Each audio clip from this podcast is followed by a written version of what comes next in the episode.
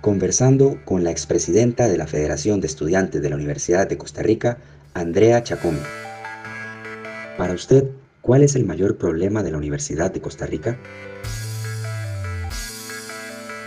Considero que el principal problema de la universidad ha sido tener una administración durante ocho años que fuera de puerta cerrada, donde nunca se tomó en cuenta la opinión de la comunidad estudiantil, que es la parte más grande de nuestra comunidad universitaria.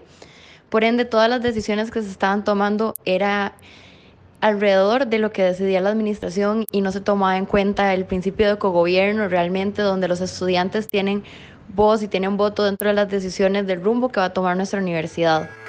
¿Por qué usted piensa que el doctor Gustavo Gutiérrez Espeleta está preparado para ser rector de la Universidad de Costa Rica? Yo considero que el doctor Gustavo Gutiérrez tiene la capacidad y está completamente preparado para ser rector de la Universidad de Costa Rica, porque es una persona abierta, abierta a los comentarios de sus estudiantes, de su personal docente y administrativo. Además de que tiene una visión de universidad completamente nueva, donde se tomará en cuenta la sostenibilidad.